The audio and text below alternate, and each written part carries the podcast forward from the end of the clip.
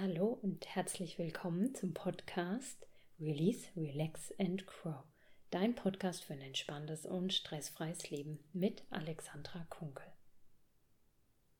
Und hier kommt der nächste Anti-Stress-Impuls.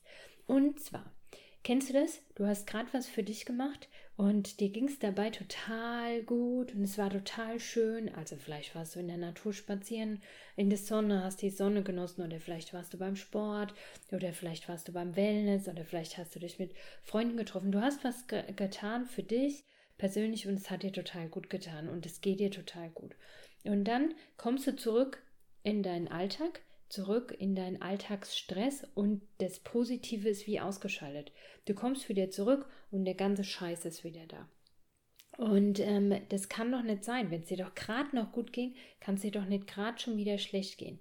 Und das ist für mich so ein, ja, so ein Beweis oder das, das will ich dir so ein bisschen als Beweis mit an die Hand geben, dass dieses negative Gefühl ähm, nicht dein wahres Gefühl ist, sondern da springst du nur rein in so ein negatives Gefühl und machst es unglaublich groß, vermutlich durch deine Gedanken, durch deine Wortwahl. Aber das ist nicht so, wie es dir gerade allgemein, also das ist der Momentaufnahme, wie es dir geht, aber so ist nicht, wie es dir in deinem Leben geht.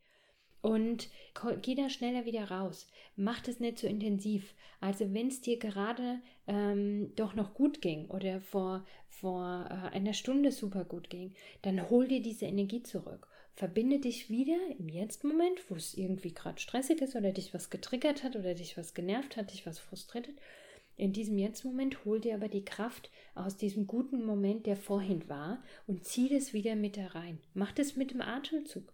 Mach dir das mit einer Visualisierung. Was ist dein stärkster Sinn? Brauchst du dazu ein Bild von dem Wohlgefühl, was du vorhin hattest? Brauchst du vielleicht das Lied, was ihr vorhin gehört habt? Brauchst du nochmal den Geruch äh, in der Nase oder erinnerst du dich an den Geschmack? Was, was ist dein stärkster Sinn, was dir einfach dieses positive Gefühl wiederholt? Mach das mit einem tiefen Atemzug und hol dich zurück in die Kraft.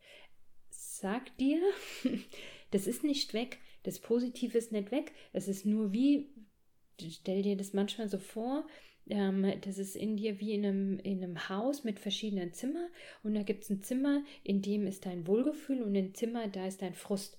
Und du hast nur das Zimmer gewechselt. Du bist vom Zimmer Wohlgefühl, hast die Tür zugemacht, bist rüber in das Zimmer Frust.